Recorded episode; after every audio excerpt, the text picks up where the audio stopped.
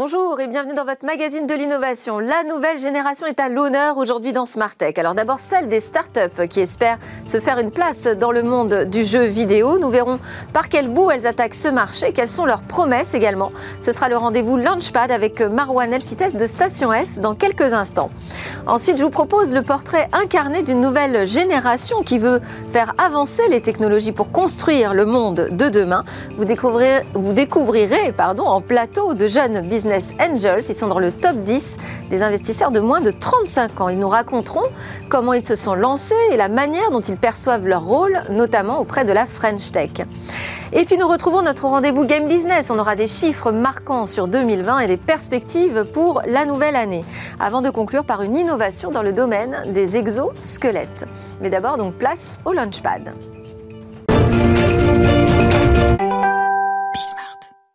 C'est parti pour notre séquence Launchpad, un rendez-vous qui est vraiment dédié aux startups qui démarrent, qui attaquent des marchés. Bonjour Marwan Elfites. Bonjour. Je rappelle que vous êtes responsable du programme Startup chez Station F. Et là, euh, ce qui va nous intéresser, c'est le jeu vidéo, le secteur du divertissement, qui est un des grands gagnants de 2020. Exactement. L'industrie est énorme, une croissance à deux chiffres. Je pense que vous y reviendrez tout à l'heure. Euh, et puis, euh, ce qui est intéressant, c'est de voir que même des gros acteurs qui n'étaient pas extrêmement présents sur le marché, ils sont allés. On parle d'Amazon, on parle de Google, même Microsoft sur des formats assez particuliers de cloud gaming notamment. Et puis l'année dernière, euh, c'est aussi l'année de naissance d'une nouvelle licorne française dans le domaine du jeu vidéo, avec Vodou notamment dans l'hyper casual gaming. Alors comment euh, cette euh, croissance du jeu vidéo arrive à se faire une place euh, au sein de Station F? Comment les startups peuvent attaquer ce marché? Ah, C'est une industrie qui est très importante pour nous parce qu'elle influence énormément les autres secteurs. Il y a beaucoup de, tendances qui sont nées au sein de l'industrie du jeu vidéo qu'on retrouve dans la medtech, qu'on retrouve dans les SaaS de productivité. On va retrouver notamment la réalité mix, on va retrouver l'intelligence artificielle, on va retrouver la reconnaissance faciale et vocale. Le jeu vidéo a un impact considérable. Alors nous, depuis le premier jour, on a eu la chance d'avoir Ubisoft qui est notamment présent par le biais d'un programme, qui est l'un des plus gros acteurs, développeurs et éditeurs de jeux vidéo. Et puis les tendances qu'on va voir, on va voir des éditeurs de jeux vidéo, des startups de jeux vidéo indépendants, on va avoir des solutions qui euh, favorisent, qui mettent en place une meilleure distribution de jeux vidéo à travers des, solutions de cloud gaming notamment, et puis des solutions qui aident les développeurs ou les animateurs à construire plus facilement leurs jeux vidéo. Et alors là, on va s'intéresser au cas particulier de Kinetics qui a levé 500 000 euros. Exactement. Alors Kinetics, c'est une solution SaaS très très jeunes. Ils, sont, ils ont deux fondateurs, euh, Yacine et Henri, ils ont lancé la boîte il y a moins d'un an. Ils ont levé 500 000 euros. Ils sont passés de 2 à 8 personnes. Alors, ce que fait Kinetic, c'est une solution que ça, c'est des, des, des animateurs 3D, donc dans l'industrie vidéo. Donc ça, software as a service. Hein, solution B2B accessible. De location euh, du service à distance. Exactement, accessible sur un navigateur. Euh, à destination des animateurs 3D, donc dont les studios de jeux vidéo, mais aussi animation ou médias au sens large, qui va permettre d'extraire un modèle 3D à partir de n'importe quelle vidéo. Donc, par exemple, vous pouvez filmer euh, une personne en train de danser, vous importez la vidéo sur la plateforme et vous allez pouvoir en tirer un modèle 3D avec les mouvements du danseur, sans euh, à aucun moment avoir recours à des sessions de motion capture, par exemple. Et comment ça s'applique aux jeux vidéo? Il y a beaucoup d'animateurs 3D euh, et c'est un, temps assez chronophage pour eux de dupliquer, de répliquer des mouvements et à travers des simples vidéos, vous pouvez avoir des, des, modèles 3D que vous pouvez directement appliquer. D'accord. Et alors, quel est leur niveau d'avancement aujourd'hui sur cette technologie? En phase de prototypage pour l'instant, et ce qui est super passionnant lorsqu'on s'intéresse à Kinetic, c'est un peu euh, la jeunesse du projet euh, cette dernière année. Euh, en un an, comme je disais, ils sont passés de 2 à 8 personnes, ils ont levé 500 000 euros. Et il y a un an, ils ne se connaissaient même pas, les deux fondateurs, donc Yacine et Henri. Et ils sont venus à Station F sans aucune idée, ce qui est assez, Comment c'est possible, ça? assez particulier. Bah, en effet, on, 98% des startups que vous avez trouvées sur le campus, elles sont sélectionnées sur, un prototype, sur un projet. Alors eux, ils ont participé à un programme qui est assez particulier, qui s'appelle Entrepreneur First. C'est l'un des 30 programmes du campus. C'est ce qu'on appelle dans le milieu un startup studio. Alors ce programme est... La genèse est née à Londres, hein. euh, c'est un programme qui est londonien à la base. Ils se sont euh, étendus en Europe, à Paris et Berlin, à Paris à Station F. Alors Startup Studio, c'est qu'ils ne sélectionnent pas du tout des startups, mais sélectionnent des talents. Euh, donc ils vont sélectionner par promo une soixantaine de personnes, avec en gros deux profils types. Euh, des chercheurs, des profils scientifiques, donc des doctorants, et puis des personnes qui ont plus un background business, euh, une spécialité sur un métier ou sur une industrie. Qui ont déjà euh, monté des, boîtes ou pas du tout? Pas, du tout, pas forcément. Certains sont des entrepreneurs en série, d'autres ont des compétences, et l'idée justement c'est de provoquer la, flamme entrepreneuriale chez des profils qui, qui peuvent être entrepreneurs mais qui n'en ont pas conscience, notamment les chercheurs. D'accord. Et donc après, vous créez des binômes? Exactement, c'est tout l'enjeu et c'est la grande force d'Entrepreneur First, euh, c'est de cette capacité à faire matcher des couples, donc des couples hétérogènes. Donc un, scientifique doit se matcher avec une personne qui a un profil business. Et, autour de quel projet alors? Parce que si on arrive comme ça juste en disant moi je pense que je suis un bon entrepreneur mais j'ai pas d'idée. Mais c'est tout l'enjeu. Alors euh, les premiers jours sont dédiés à la rencontre entre les personnes qui doivent se séduire mutuellement finalement. Alors ce qui est intéressant c'est que l'année dernière c'était en full confinement donc euh, tout s'est passé en ligne ce qui a rajouté une petite couche euh, d'enjeu. Donc à, travers un dashboard digital, des événements en ligne, les personnes se présentent, se rencontrent et présentent surtout leur, leur, leur background et leur, leur spécialité. Et à partir de là, le fit humain se fait la rencontre se fait et ensuite, à travers les, personnalités et euh, les, passions et les compétences, un projet va commencer à se définir. Et donc Kinetic, c'est né comme ça? Exactement. Alors Yacine, qui est euh, le profil business, a un, parcours plus dans l'accompagnement des startups. Il était dans l'écosystème avant, il accompagnait des startups en France, au Maroc, euh, notamment dans la levée de fonds. Euh, quant à Henri, il a un... Écosystème du jeu ou pas du tout? Au sens large, dans l'écosystème startup au, sens large. Euh, et quant à Henri, il était notamment euh, spécialisé deep learning dans l'animation 3D, ce qui amène quand même pas mal à la réflexion. Il a bossé chez, chez Dassault Systèmes juste avant. Et donc la rencontre s'est fait, faite là-dessus. Et après, effectivement, une fois que vous rencontrez la bonne personne, il faut, il faut voir la passion qui, qui, doit, qui va, qui va en, en découler. Et donc, ils rédigent un projet et ensuite, ils vont vous le présenter ils vont leur présenter à leur programme, du coup, Entrepreneur First. Et en fait, effectivement, une fois que le, binôme s'est créé, l'enjeu, c'est de trouver euh, le projet. Et donc, lorsqu'une première idée commence à, éclore, ils vont, du coup, interroger les futurs clients potentiels. Donc, ils, sont allés interroger euh, des animateurs euh, dans des studios de jeux vidéo, animateurs aussi dans l'animation au sens large. Ils ont essayé de découvrir et de, de penser finalement les problèmes auxquels ces personnes sont confrontées. Et la question de des tâches d'animation, de la création de contenu 3D est, arrivée. Et puis à partir de, là, ils ont commencé à prototyper, avoir des bêta-testeurs et pour affiner euh, le produit. Et ça, ils ont combien de temps dans ce, dans ce programme Entrepreneur First pour travailler ce produit, cette idée? Alors, ils ont trois mois entre le moment où ils arrivent. Euh, ils doivent créer ensuite une équipe, un prototype, et à la fin du programme, ils doivent pitcher leur projet devant le comité d'Entrepreneur First qui va décider d'investir ou pas dans le projet. Trois mois, c'est court. Et, l'investissement est à hauteur de combien? Autour de 90 000, 100 000 euros, si, je, ne dis pas de bêtises. Et c'est un vrai déclencheur, euh, premier, un, premier amorçage pour, euh, pour l'entreprise. Et l'étape d'après, donc, c'est d'aller trouver euh, des investisseurs. Et ça fait le lien avec la suite de notre rendez-vous sur les nouveaux business angels qui doivent regarder de près ce que vous faites à Station F. Merci beaucoup, Marwan Elfites, responsable des programmes Startup du plus grand incubateur d'Europe qu'on retrouve la semaine prochaine sur euh, une nouvelle thématique. Nous, c'est l'heure de notre talk avec donc cette nouvelle génération de business angels de moins de 35 ans. Ils ont moins de 35 ans et sont entrés dans le top 10 des jeunes business angels qui soutiennent la French Tech. Alors, sont-ils pour autant différents de leurs aînés? Je vous propose d'apprendre à les découvrir à travers ce talk avec Thomas Rebaud, cofondateur et CEO de la startup Miro, qui est une place de marché de photographes indépendants, si je schématise. Et à côté de cette activité, Thomas Rebaud, euh, vous êtes business angel et le montant total de vos investissements en startup depuis le 1er janvier 2019 s'élève à 790 000 euros. Vous êtes le numéro 1 d'ailleurs du top 10 que j'ai cité. Charles Baldet, vous êtes commercial grand compte chez NeoBrain, qui est une société qui utilise l'IA pour la gestion de compétences. Et euh, vous, vous avez commencé à investir à l'âge de 21 ans. C'était il n'y a pas longtemps, puisque vous en avez 25. Et le montant de vos investissements depuis janvier 2019 s'élève à 185 000 euros. Également avec nous en visio, Charles Degan, président cofondateur d'Angel Square, qui est spécialiste du financement des startups en amorçage. Son équipe accompagne 75 startups par an dans, leur levée de fonds. Et Angel Square est euh, l'auteur avec les échos de la publication du top 10 des business angels français de moins de 35 ans en 2020. Et donc, Thomas et Charles, vous avez compris, en font partie. Alors, on va commencer avec vous d'ailleurs, Charles de euh, d'Angel Square, sur euh, ce top 10. Euh, donc, vous faites ressortir voilà, 10 profils importants aujourd'hui dans le monde de l'investissement et qui ont moins de, 35 ans. Est-ce que vous avez le sentiment qu'on en a de plus en plus aujourd'hui en France? Bonjour à tous. business Angels.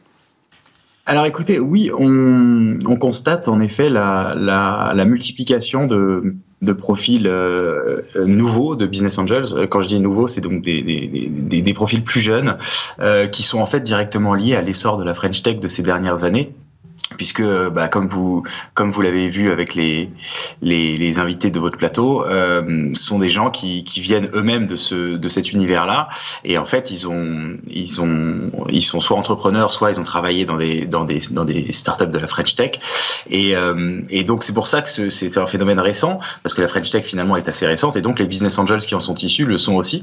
Donc ouais, il y a un vrai chamboulement en ce moment dans le monde des business angels français et c'est ça qu'on a voulu faire ressortir en faisant le classement des, des, des des business angels de moins de 35 ans avec, euh, avec les échos. Alors, on va leur donner la parole. Thomas Rebaud, je vais citer les startups que vous avez financées à titre euh, personnel hein, depuis 2019. Il y en a 13, hein, donc je vais aller un petit peu vite, mais euh, Mantra Health, Lito, Melton, Hubble, Livestorm, Etype, Freshly, Franklin Pet Food, Colisée, Etype, Pulp, Willink, Sherwood. Qu'est-ce qui vous a, est-ce que vous vous rappelez d'abord ce qui vous a séduit chez chacune d'entre elles? À quel moment vous êtes dit, là j'y vais, j'investis c'est pas aussi impulsif que ça, euh, mais concrètement, quand tu, vois une boîte, tu commences par regarder le mec. Euh, euh, ou la, ou la nana. Qui lève des franchement. oui, merci ou la nana. et il faut chercher quelqu'un qui a un peu de peps, quoi, pour commencer. ensuite, tu regardes la taille de marché, si la boîte fait sens, etc. Et puis tu vois, l'investissement, ça peut se faire en un jour, hein, sur les boîtes qui, qui, ont vraiment un truc en plus. Euh, après, t'as pas de moment euh, de génie sur lequel, tu te mets à, investir. Euh, ça 90% c'est le mec. C'est pas un coup de foudre, quoi. On réfléchit, on étudie le marché. Ouais, c'est, bah, faut, faut, apprécier vraiment particulièrement le, la personne. Donc une rencontre quand même. C'est une rencontre, ouais. Euh, est-ce que vous avez des secteurs de prédilection? Ça semble assez large La tech, ouais, a priori. D'accord, ouais, donc c'est large. Surtout la marketplace. mais j'ai fait pas mal de trucs sur pas la marketplace. en fait, le, le truc, c'est qu'avoir une idée, c'est assez simple. Euh, donc on a tous des idées en se réveillant le matin, etc. C'est vraiment l'exécution qui, compte. Euh, et passer, quand, quand tu investis sur des, sur des valos tech, donc les, les, boîtes valent 10, 20 fois leurs revenus, mm. trucs qui sont très très loin de la réalité euh, par rapport aux, valorisations normales d'entreprise. Et donc c'est des mecs, tu vas rentrer, ils font zéro de revenus ou ils font très peu de revenus et ça vaut 10 millions. Donc ça veut dire que quand tu rentres, tu dis cette boîte peut valoir à un moment donné entre 100 et, et 200. Et donc, pour qu'une boîte vale entre 100 et 200, il faut vraiment que le mec, indépendamment de l'idée qu'il a et du marché, soit particulièrement fort. Et donc, tu cherches un mec, ou une fille, pardon, quand je dis un mec, c'est généraliste. Euh, voilà, et donc, euh, et donc ça se joue là-dessus. Ouais. Et à plus, sur, euh, sur la tech, il y a besoin d'investissements plus importants. C'est quand même bah peut-être un pari encore plus risqué. Bah c'est ça qui se mord la queue. Comme tu paries qu'il peut valoir 100, 200, 500 et plus millions d'euros et que le, le, le, play, c'est que ça se fasse en 5 ans, 4 ans, 7 ans, il euh, faut mettre de l'argent. Mm. Donc soit tu euh, montes une boîte avec 500 euros, euh, et ce que, au demeurant tout aussi méritant, et progressivement tu recrutes, tu, etc., etc., mais du coup ça prend 15 ans. Soit tu te dis je vais lever 500 000 euros, puis 2 millions, puis 20 millions, puis etc., et tu peux le faire en 4 ans.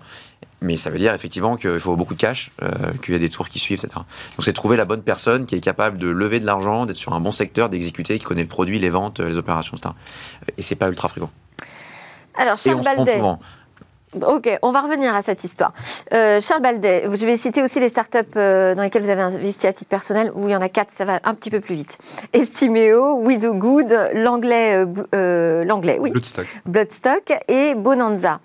Comment est-ce que vous êtes devenu business angels? Est-ce que vous pouvez nous rappeler cette histoire très personnelle que moi je connais un petit peu en préparant cette émission, mais je la trouve intéressante oui, tout à fait. Alors, euh, pour remettre les choses dans son contexte, j'ai commencé à entreprendre très jeune. Et, euh, en, montant ma start-up, je me suis rendu compte que bah, je manquais de, maturité, de réseau et aussi de compétences, parce que j'ai arrêté mes études pour, pour monter cette entreprise. Vous aviez quoi, 20 ans? Ouais, j'avais 20 ans, exactement. Et donc, pour moi, un des, des bons moyens de euh, de, d'acquérir finalement tout ce qui me manquait, c'était d'investir dans les startups pour puiser un peu euh, dans ce que faisaient les autres, bah, à la fois l'énergie, mais aussi euh, le réseau et, et, leur, leur, influence et les bonnes pratiques qu'ils avaient en interne. C'est une démarche assez originale quand même. C'est une démarche. originale. il faut faire du réseau, inviter les gens à déjeuner. Non, vous vous dites, tiens, je vais devenir business angel. Ouais, c'était un, pari qui, euh, aujourd'hui, je pense, euh, euh, je peux dire qu'il est, il est réussi, puisque lorsque j'ai arrêté mon activité entrepreneuriale et que j'ai décidé de venir à Paris, c'est d'une part grâce aux startups dans lesquelles j'ai investi, hein, qui m'ont poussé en me disant c'est là-bas qu'il faut que tu te rendes. Et, et d'autre part, c'est comme ça que j'ai trouvé mon premier job, puisque le réseau que j'avais pu, j'avais pu trouver et, et, venir enrichir ce que j'avais déjà comme, comme, comme, réseau m'a permis très rapidement d'accéder à des postes qui, qui me rémunèrent bien aujourd'hui. Donc c'était il y en a qui payent une école de commerce et il y en a qui investissent dans des startups. Après, euh, ça dépend des cartes qu'on a en main. Moi, c'était euh, avec le capital de départ que je me suis dit, tiens, il y a quelque chose à faire. Ouais, D'ailleurs, vous dites, euh, c'est pas seulement un investissement en argent, c'est un investissement euh, pour soi-même. C'est un investissement pour soi-même. Et puis, bon, il y, a tous les à côté. C'est-à-dire qu'on on investit du temps en dehors de, l'espace de travail pour bah, faire bénéficier aux startups du réseau et, et de toutes les choses qu'on pourrait leur transmettre.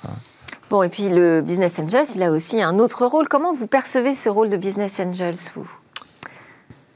Alors, 9 fois sur 10, euh, on fait absolument rien. Il faut quand même s'en rendre compte. Hein. Il y a un entrepreneur qui travaille, euh, surtout au début, 19 euh, heures par jour et qui de temps en temps peut piquer deux, trois questions sur les sujets que le Business Angel va connaître. mais dans l'ensemble, quand tu fais une levée de fonds en ce qui s'appelle en seed, en premier tour, en amassage, tu, tu, lèves avec 16 Business Angels et pas forcément envie de leur parler tous les jours de toute façon, donc t'as un peu de travail. Donc en réalité, la plupart du temps, c'est, on, ne fait pas grand chose.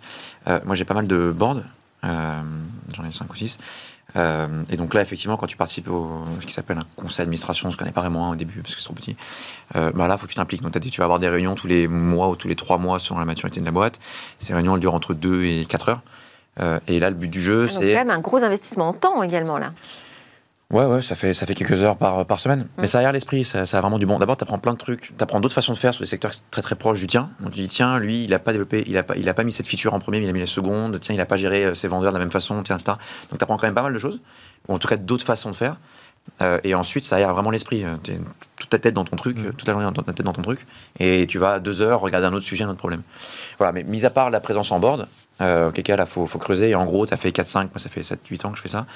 Euh, et bah, tu dis, euh, bon, ça, je l'ai fait trois fois, ça marche pas. Donc, euh, mis à part ces, ces moments-là, donc, auxquels tu t'investis sciemment dans une boîte, la plupart du temps, tu n'as pas un, investissement majeur. Mais vous vous rendez compte quand même que vous avez un rôle important, justement, je ne dirais pas de droit de vie ou de mort sur une start-up, mais l'argent que vous mettez ou que vous ne mettez pas sur un projet peut changer les choses.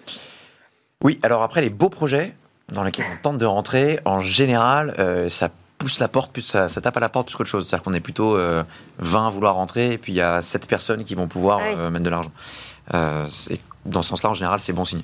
maintenant, oui, la plupart des boîtes dans la tech, tout simplement parce que dans la tech, il faut faire de la tech, et que ça, c'est de la perte d'argent pure. Il faut prendre 6 développeurs, 3 produits, de design, etc. si personne ne met d'argent, il n'y a plus de boîte.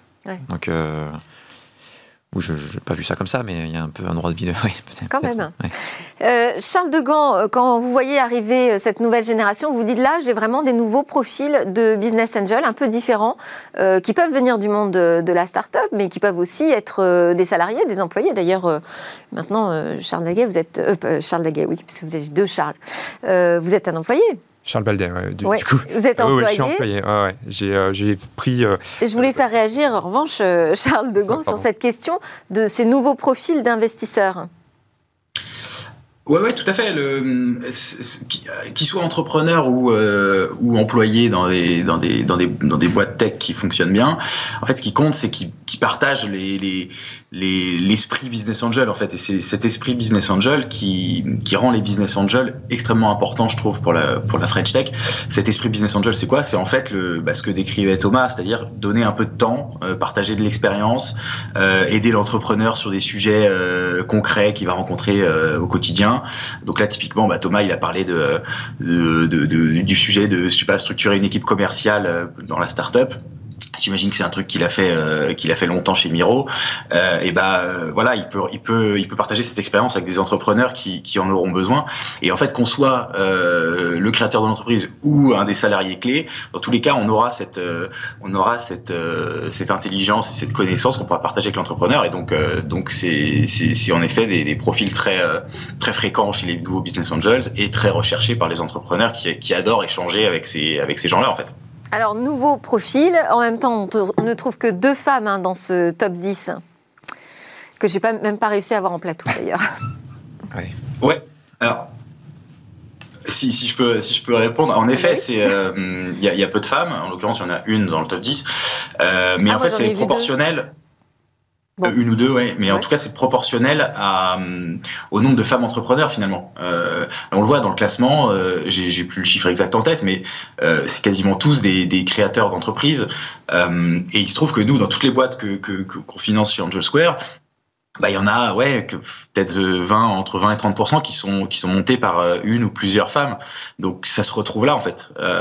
c'est mathématique quoi. Mais je pense que dans les, dans les années qui viennent, ça, changera puisque la proportion des femmes, euh, des femmes entrepreneurs euh, euh, augmente petit à petit. Quoi. Charles, comment vous investissez, vous, en moyenne, entre 10 000 et 20 000 euros? Ouais. Comment est-ce qu'on trouve l'argent Alors, quand on se lance à 21 ans, comme ça, on se dit, je vais devenir business angel, il faut encore avoir le portefeuille? Ouais, bon, là, il y a, y a effectivement des euh, des choses qui sont liées à la famille. Euh, et puis, euh, le, j'ai gagné un petit peu d'économie en travaillant dans, ma première aventure entrepreneuriale. J'ai réussi aussi à racheter une boîte et à faire une, belle sortie. donc, c'est comme ça qu'on va investir les premiers deniers dans, dans, dans les nouvelles tech. Et en même temps, ce sont des petits tickets finalement et en même temps, euh, on regarde ce que peuvent faire les autres. Oui, ce sont des petits tickets, mais euh, c'est lié à mon portefeuille, encore une fois. Et, j'ai toujours besoin euh, d'être employé pour, pour vivre. Hein. Je ne suis, pas, je suis pas rentier du tout. Donc, c'est aussi pour ça que je mets des petits tickets. C'est proportionnel à, ce que j'ai. Et quand on met des petits tickets, donc est-ce qu'on a accès quand même à des boîtes un peu importantes? On peut, on peut s'inscrire dans des projets plus ambitieux? C'est différent. Euh, pour le coup, on a accès à, des startups euh, qui sont très early stage, donc au, début de, leur vie. Euh, et, c'est pour ça que je suis très actif en tant que business angel. Et au-delà de simplement aller au board ou de participer aux, réunions lorsque ce sont les fondateurs qui me le demandent, je vais leur partager aussi, moi, mon, mon, réseau et tous les clients que je pourrais trouver chez NeoBrain avec qui il y aurait un fit avec une des startups, ben, je leur en fais bénéficier. Donc je trouve que c'est une bonne combinaison d'être à la fois commercial et en même temps business angel puisqu'on devient un peu un VRP multicarte à la fin, sur notre temps perso, bien entendu. c'est un peu un deuxième boulot. C'est un peu un deuxième boulot, mais euh, c'est un vrai plaisir. Il y en a qui jouent aux jeux vidéo et il y en a d'autres qui, euh, qui passent un peu de temps avec leur start-up en se disant que ça va bénéficier aussi à l'argent qu'on a mis dedans. Thomas, est-ce que vous avez un prisme particulier quand vous regardez les projets? Est-ce que vous sentez que vous faites de l'investissement un peu différemment de ce qui a été fait jusqu'ici? Pas du tout. Ce sentiment d'appartenir à une nouvelle génération, vous le ressentez? Non. Euh, je, ne me suis jamais vu comme une. D'abord, je suis un peu plus âgé hein, que, Charles. oui, 5 bon, ans, j'ai ça va. Euh, non, je suis dans cette secteur depuis 8 ans. Euh, je, je m'y suis fait concrètement. Hein. Après, est-ce que je regarde les choses différemment C'est-à-dire qu'un investisseur de 40 ans. Bah, ou 50 ou, 60 bah, disons que je suis beaucoup plus proche du sujet. C'est-à-dire que la tech a en France, ça existe depuis 5 ans, 7 ans max. Euh, les tickets avant, on faisait un site de 200 000 euros il y a 7 ans, c'était incroyable. Maintenant, tu fais un site de 200 000 euros, c'est un peu le truc normal. Euh, bon, euh, c'est plutôt un million, quoi. donc la, tech, elle a 5-7 ans, plutôt 5 que 7. Et donc les, les, investisseurs un peu plus âgés, ils n'ont pas accès à la connaissance qu'on peut avoir, nous, maintenant. un, par notre expérience personnelle on utilise Snapchat, etc. Enfin, juste qu'on fait au quotidien, quoi, les softwares, etc. Et deux, parce qu'on a monté nous-mêmes, qui est vraiment des purs des purs enfants de la tech. Donc on n'a probablement pas le même regard, ni la même façon de regarder les chiffres, ni la façon de se comporter, etc. Ça c'est à peu près certain. Euh, après, est-ce que je le ressens Non, parce que j'ai pas beaucoup d'investisseurs depuis 40 ans, donc au final, je suis avec des gens qui me ressemblent. vous êtes, un, petit club à, vous tout seul. Et vous, vous avez le sentiment d'avoir, euh, d'impulser un nouvel état d'esprit par rapport euh, aux aînés que vous croisez? Hmm, J'espère en tout cas. Après, chacun commence dans la vie avec, avec ce qu'il a. Moi, j'ai la chance d'avoir des économies. Je ne sais pas si d'autres jeunes ont cette opportunité. Hein. Faut dire que beaucoup, à mon âge, remboursent leurs prêts liés, liés aux études. donc, donc bon, j'espère pouvoir montrer que investir même des petits tickets au travers de plateformes de crowdfunding, ça peut bénéficier, notamment euh, bah, ouvrir un peu les chakras, la curiosité, et puis en apprendre plus sur la tech, ce qui peut aussi amener euh, les, jeunes à se projeter euh, dans, dans, le milieu, dans l'univers de la start-up et plus du monde corporate. Charles de Gand, on va pas faire comme si on était dans un contexte normal. Hein. On est euh, dans un contexte de crise sanitaire euh, majeure. Euh, pourtant, on voit des jeunes qui continuent à y croire, qui investissent. Ça a changé quelque chose quand même, cette crise Covid-19 alors finalement, ça n'a pas changé grand-chose sur le, pour ce qui est des business angels et du stade de maturité auquel ils s'adressent, en l'occurrence l'amorçage. Euh, en fait, c'est ce qu'on a constaté. Hein. Alors, en effet, pendant le premier confinement, on a eu peur. On s'est dit, est-ce que tous les business angels vont déserter et est-ce qu'il y avait plus plus y avoir aucune levée de fonds? Mais en fait, ça s'est pas du tout passé comme ça. L'amorçage a suivi son cours normal, on va dire, enfin normal, celui qu'il avait a depuis quelques années.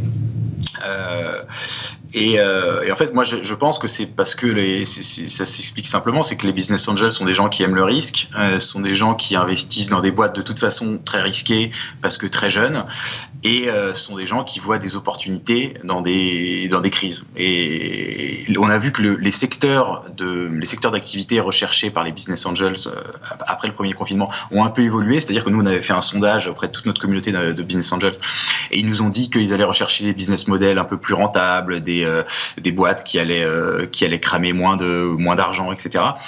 Mais ils, ont, ils sont restés actifs parce que je pense que c'est des gens qui, euh, qui ont ça dans le sang et qui ne s'arrêtent pas à une petite crise sanitaire. Quoi. De toute façon, les liquidités, les liquidités sont, sont disponibles. C'est-à-dire que le, cash a déjà été élevé, que ce soit auprès des fonds d'investissement qui font du seed ABC mm. ou auprès des entrepreneurs qui ont fait des reventes sur lesquels il y a des fiscalités qui vous incitent sur les deux à trois prochaines années post-revente à investir.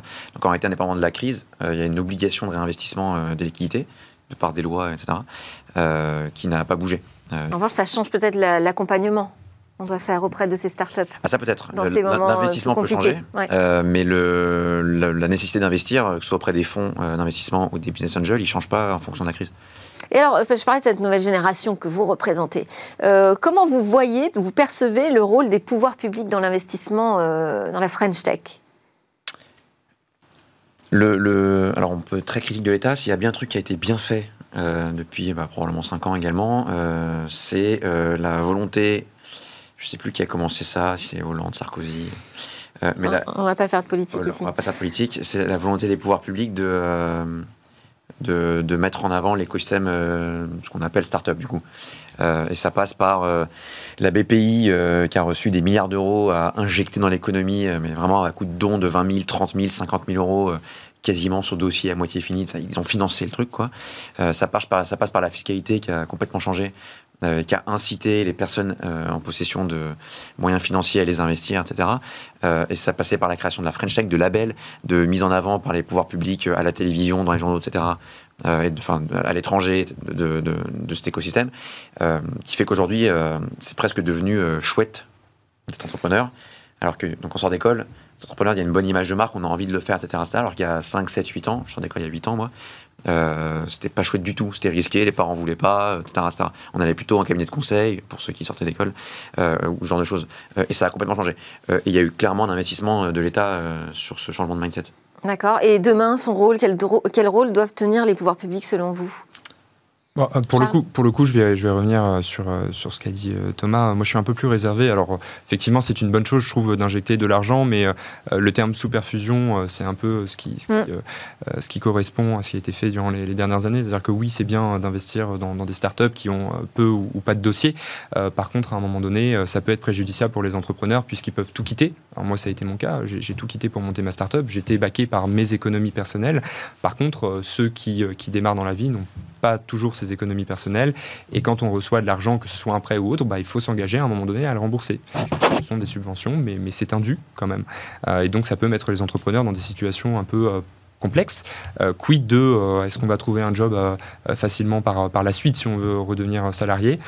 Pour le coup, je pense que c'est une bonne chose parce que dans la tech et même dans les grands groupes, on recherche des profils dits atypiques quand on a été entrepreneur, par définition, on est un profil atypique hein, en sortie d'études.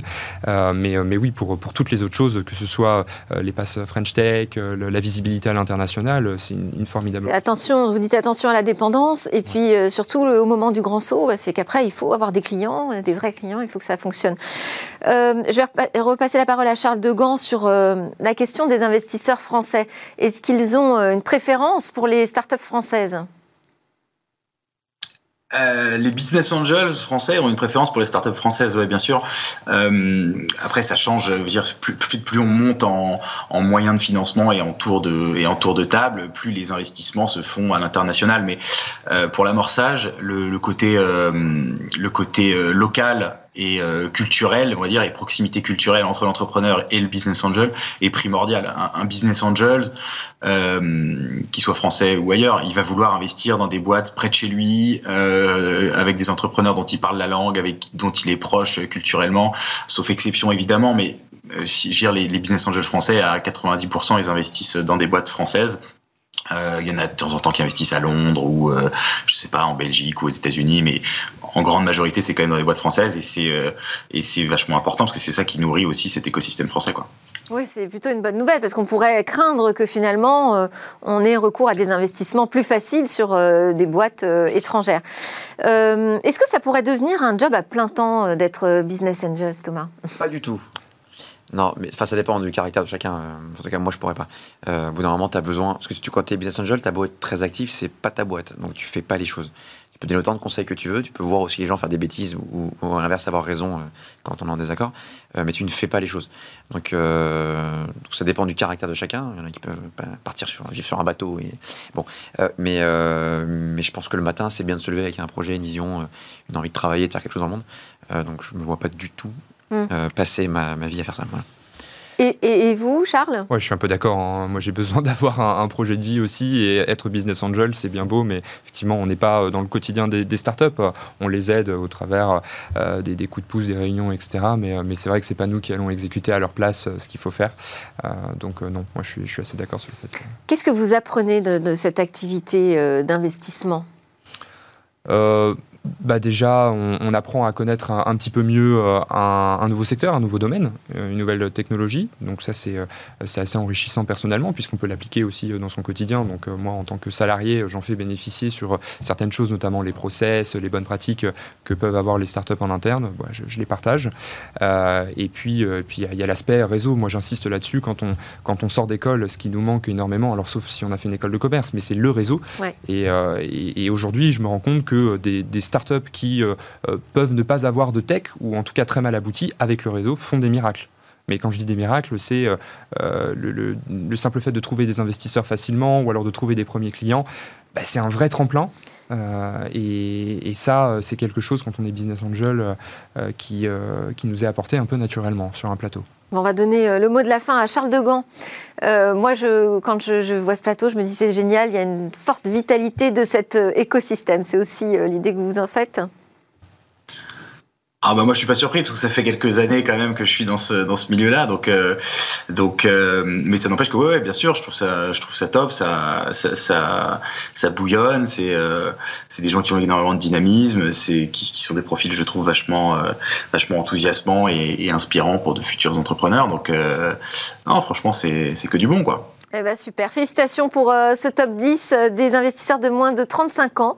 Euh, j'espère qu'on aura tous commencé à comprendre un peu comment vous fonctionnez et quel est votre, votre moteur pour accompagner et soutenir la French Tech. Merci à tous, merci Charles Degan d'Angel Square, merci, donc à la nouvelle génération de Business Angels, Charles Baldet de NeoBrain et Thomas Rebaud de Miro. Nous, juste après la pause, on s'intéresse au business, non pas Angels, mais au business du gaming et à ses perspectives pour 2021.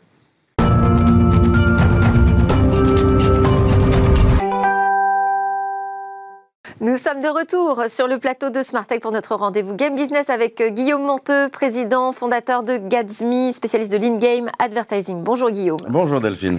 Alors cette semaine, vous nous proposez une rétrospective 2020 euh, avec des chiffres marquants et puis également quand même un peu une perspective sur 2021. Oui, alors dans cette chronique, on va parler un peu chiffres. Et les chiffres sont toujours importants pour comprendre les positions et les intentions euh, des acteurs du secteur du jeu vidéo. Mais on va essayer de faire didactique, hein. ne vous inquiétez pas. Alors, la taille du marché des jeux vidéo, 170 milliards euh, en 2020 selon le cabinet Newzoo. C'est tout simplement gigantesque. Première industrie culturelle euh, du monde. Si on la compare à l'industrie culturelle de la musique, la musique fait 20 milliards de dollars en 2020. Vous voyez, ça, ça inclut tout. Hein. Ça inclut les ventes de disques, ça inclut le streaming, ça inclut les concerts, ça inclut tout. Le livre fait 40 milliards de dollars et le cinéma fait 40 milliards de dollars, de dollars, grosso modo. Ce qui veut dire que l'industrie du jeu vidéo, c'est plus que la somme de ces trois industries en taille de marché. C'est gigantesque. Alors 170 milliards, on ne se rend pas compte de ce que ça fait exactement. Moi, pour me rendre compte de ce que fait un milliard, je convertis ça en secondes. Je sais ce que fait une seconde. Donc un milliard de secondes, c'est presque 32 ans. 170 milliards de secondes, ça fait 5587 années. C'est juste gigantesque. C'est gigantesque comme le, euh, la taille du marché de l'industrie des jeux vidéo. Je ne trouve rien d'autre à dire que gigantesque. Alors c'est aussi pour ça qu'on ne parle pas du jeu vidéo, mais des jeux vidéo, parce qu'il y a plusieurs types de jeux vidéo. Évidemment, il y a les jeux mobiles, il y a les jeux sur PC, il y a les jeux sur console, et tous les jeux, tous ces jeux-là, tous ces types de jeux-là, n'ont pas le même temps d'idéation, n'ont pas le même temps de développement, n'ont pas le même marketing, n'ont pas la même relation avec les joueurs, et in fine, n'ont pas le même temps de vie. Mais ça, alors, il y a eu énormément de bouleversements ces dix dernières années, notamment il y a dix ans, le jeu sur les mobiles était regardé un peu comme le parent pauvre des jeux vidéo, mais ça a bien changé, notamment avec l'apparition des smartphones, des téléphones sur lesquels on pouvait programmer des, choses un peu, sympathiques et donc des jeux.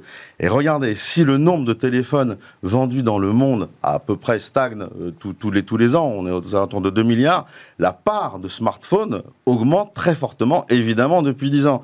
Et aujourd'hui, enfin en 2020, il s'est vendu 1,7 milliard de smartphones, 1,7 milliard d'occasions d'atteindre des joueurs pour les éditeurs de jeux. Donc vous voyez, c'est quand même un potentiel énorme. Et donc du coup, on est passé dans le jeu mobile de parents pauvres à focus, voilà, autour du, jeu mobile. On peut aussi jouer sur les tablettes. Et euh, euh, l'année dernière, il s'est vendu environ 140 millions de tablettes, ce qui est quand même assez intéressant. Côté des ordinateurs, il s'est vendu 200 millions de PC, dont 1 sur 5 est un PC de gamer. Et évidemment, il s'est vendu un certain nombre de consoles, 40 millions euh, de consoles aussi en 2020. Donc vous voyez, 1,7 milliard, 140 millions, 200 millions, 40 millions de consoles, autant une audience pour le jeu vidéo, tout simplement gigantesque. Alors on va faire un petit zoom sur les consoles, si vous me le permettez. Avec plaisir, parce qu'on aime bien les consoles. Alors comment se répartissent justement ces ventes sur console, ces ventes de jeux? Donc, grosso modo, 40 millions de consoles vendues en 2020. Qui est le grand gagnant des ventes en 2020, Delphine, selon vous? Eh bien, c'est Nintendo. Ah bah oui. La grande surprise. c'est pas ce que j'allais dire du tout. 60% de part de marché de vente de consoles en 2020 pour Nintendo et sa Switch incroyable. et si on enlève les, les, les, consoles de nouvelle génération, Nintendo passe même à 80% de part de marché. C'est quand même pas mal pour une console qui est sortie euh, en 2017 et qui fait un teraflop, c'est-à-dire une puissance qui est quand même relativement limitée. Alors qu'est-ce qui nous montre en fait euh, ce graphe? Euh, Il nous montre d'abord que globalement la vente des consoles, hors annonce next-gen, hors on va dire phénomène tout à fait particulier, il baisse. Et il baisse structurellement et régulièrement. La deuxième chose qui nous manque, qui nous montre, c'est que c'est un marché, le marché des consoles, qui est nettement plus petit que celui des PC, qui est nettement plus petit que celui des tablettes, et qui est évidemment plus petit que celui euh, du smartphone. La, troisième chose qui nous, montre, c'est qu'aujourd'hui, il reste que trois acteurs, un GAFAM, géant Microsoft, un Sony dont le, le jeu vidéo représente que 25% globalement de son chiffre d'affaires, et un qui est spécialisé et qui s'appelle Nintendo. Bref, au global des, dispositifs qui sont à disposition de, chacun d'entre nous pour, pour jouer. Ce sont des milliards euh, de, de, dispositifs qui sont, qui sont à notre disposition et qui fait que dans le monde, on peut compter 2,7 milliards de joueurs. Alors là, on a, on, a, réparti euh, les ventes des consoles. Comment ça se passe au niveau des jeux? Alors les jeux, effectivement, on peut aussi les, catégoriser, comme on catégorise les, dispositifs. Et l'industrie les a, les a classés en, plusieurs, en plusieurs catégories. Il y a d'abord les AAA, les AA, les jeux indie, les jeux triple I, le casual gaming, l'hyper casual gaming. En fait, c'est un peu comme à l'école. Quand vous avez fait un bon devoir, vous aviez un A quand vous avez fait un mauvais devoir, vous avez un E ou un F, ben là c'est pareil. Pour les jeux les meilleurs de la classe, c'est les triple A. Ensuite, il y a euh, les, les double A, les indies, les indépendants, les meilleurs dans les indépendants, les triple I. Alors, juste pour terminer, je voudrais juste dire que les triple A mm. correspondent non seulement à une qualité de jeu, mais aussi à des investissements. Et grosso modo, on va dire que l'investissement dans un jeu triple A, en termes de développement, c'est en moyenne 100 millions de dollars et c'est autant en frais marketing. Voilà. Et alors, quels sont ces jeux AAA qui ont euh, particulièrement bien tourné en 2020 Écoutez, on a joué à des merveilles en 2020. Euh, à commencer par l'excellent The Last of Us Part 2 euh, qu'on a découvert d'ailleurs qui était jeu de l'année l'année dernière. Moi j'ai adoré Microsoft Flight Simulator X, euh, Assassin's Creed Valhalla, Half-Life Alix, Animal Crossing évidemment sur, Nintendo qui est sorti en, en 2020, World of Warcraft Shadowlands qui était une extension qui pour le coup est vraiment top aussi, EA Squadrons dont on a déjà parlé dans ses chroniques dans le monde Star Wars, et puis, on a vécu des choses exceptionnelles dans le monde Fortnite, euh, notamment avec le concert de Travis Scott en juin dernier, qui était euh, juste sublimissime. Et puis, moi, j'avais envie aussi de parler de deux petits jeux, qui sont pas des triple A, pour le coup, euh, Delphine, mais moi, j'ai adoré Among Us, qui est un petit jeu de mobile qui vient maintenant sur les consoles et sur les PC. Et j'ai bien aimé Fall Guys aussi, euh, qui est une espèce d'interville un peu renouveau, qui, voilà, qui change un petit peu le, le genre des, des jeux vidéo. Quant à moi, j'ai aussi rejoint en 2020 à Red Dead Redemption 2 et à GTA 5, que je considère comme deux jeux intemporels. Voilà. Alors, on a dit quand même qu'on parlerait un peu de 2021, c'est le moment. Qu'est-ce qu'on attend en particulier cette année au niveau des jeux? Alors, en 2021, on va aussi trouver de très très grosses franchises. On attend God of War Ragnarok, Halo Infinite, Horizon Forgotten Worlds, Monster Hunter, Resident Evil, Gran Turismo 7, The Lord of Rings, Lego Star Wars, bref, énormément d'exclus. Plutôt des exclus PlayStation d'ailleurs que des, que des exclus euh, Microsoft, c'est ma première remarque. Ma deuxième remarque, c'est qu'on n'attend pas grand-chose pour le coup sur Nintendo. Bref, on devrait avoir en, en 2021 de très gros jeux, des jeux qui vont, devraient, être, devraient être sublimés par nos consoles nouvelle génération, la PS5 et la Xbox Series X, évidemment, à condition de pouvoir en trouver et s'en procurer. Merci beaucoup, voilà. Guillaume Monteux de Gatsby. À suivre, la découverte d'un nouvel exosquelette, un exosquelette de la main.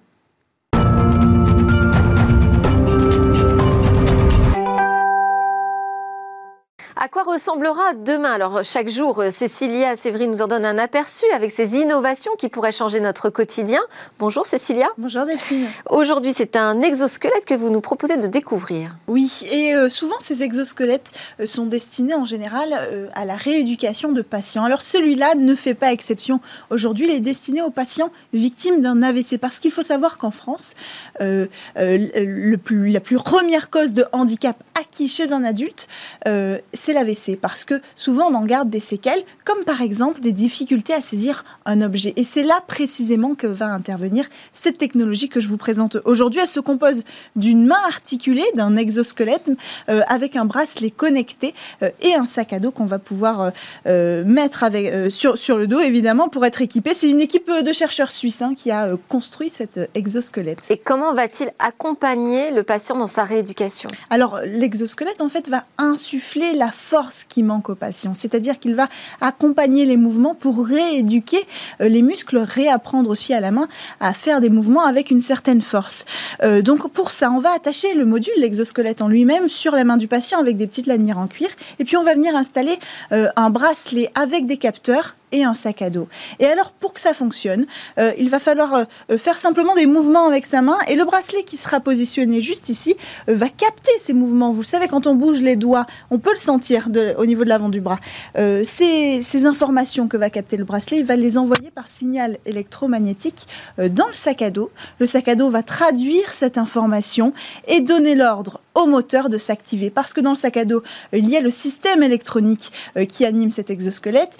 il y a aussi les moteurs. Et donc les moteurs qui sont reliés avec un petit câble à l'exosquelette vont s'activer et vont euh, euh, faire réagir en fait les ressorts qui vont tout simplement animer la main. Donc en fait c'est assez simple comme fonctionnement. On capte euh, le mouvement ici, on renvoie l'information et on tire sur les ressorts comme ça qui vont faire bouger la main.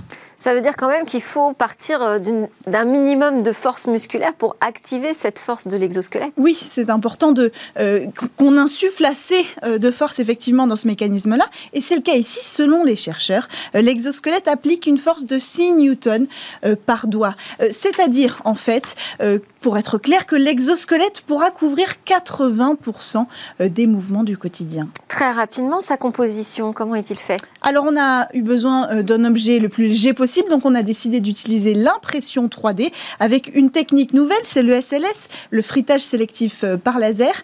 Euh, et c'est euh, une société allemande qui s'en est occupée. Et donc, résultat, avec cette technique, on obtient une main qui ne pèse plus que 148 grammes. Selon les constructeurs, c'est beaucoup moins que ce qu'on fait aujourd'hui, mais c'est une information qu'on ne peut pas vérifier, évidemment. Et le grand avantage de la 3D, c'est aussi la personnalisation.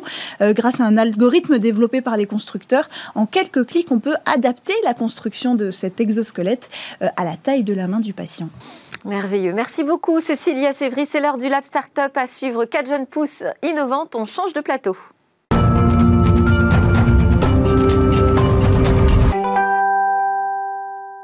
Merci à tous de nous avoir suivis. J'espère que vous aurez apprécié, comme moi, cette découverte d'une nouvelle génération qui investit les jeux vidéo, qui investit aussi le monde du business angel. Je vous souhaite à tous une excellente journée. Il y aura d'autres surprises à suivre. Je vous donne rendez-vous demain pour de nouvelles discussions sur la tech.